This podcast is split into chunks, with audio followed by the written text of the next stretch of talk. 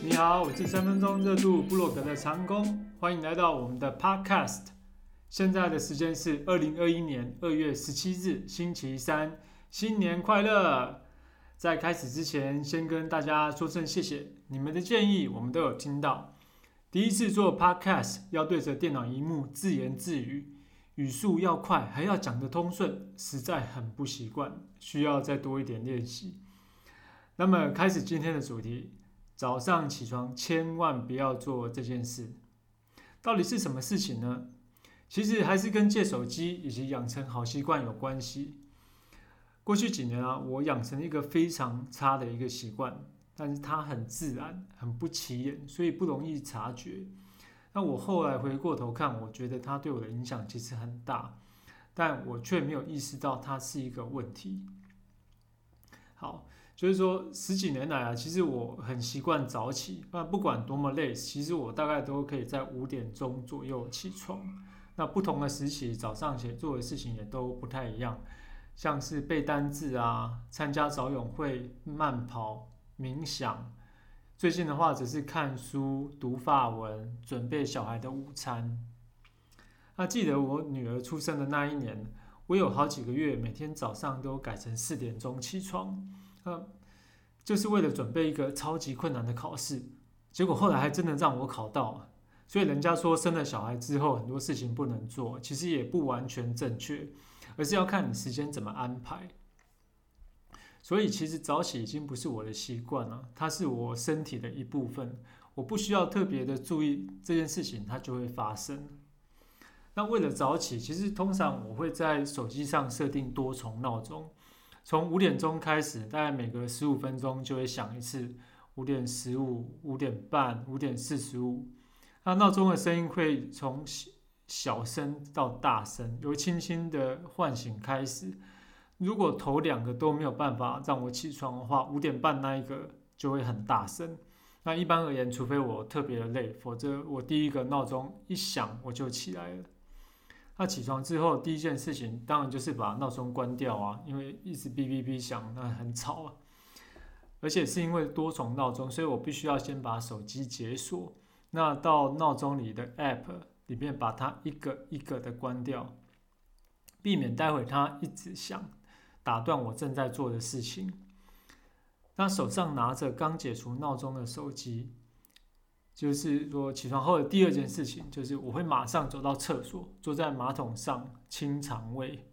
那刚起床的时候，其实精神都很差，还有点恍惚，刚好可以趁这个时候等待那个身体完全清醒。而且因为需要一点时间，然后手上又拿着手机，所以我通常这个时候都会简单的刷一下，就是看一下 Line 啊、Facebook 啊，或是 Email 啊，有没有什么重要的消息。然后等到身体小解完之后，清醒了，才会开始进行早上想做的事情。那这些动作其实相当的连贯哦，就是说从闹钟响起到我坐在马桶上准备清醒，不会超过十五秒，没有浪费任何一点的时间。但是我一直到去年我老婆提醒我手机用很凶很凶之后，我才自己意识到说啊。不能够再这样下去，要开始借手机。我我才忽然惊觉说，诶，我把手机一起拿进厕所的这个动作，其实就是个很大的问题。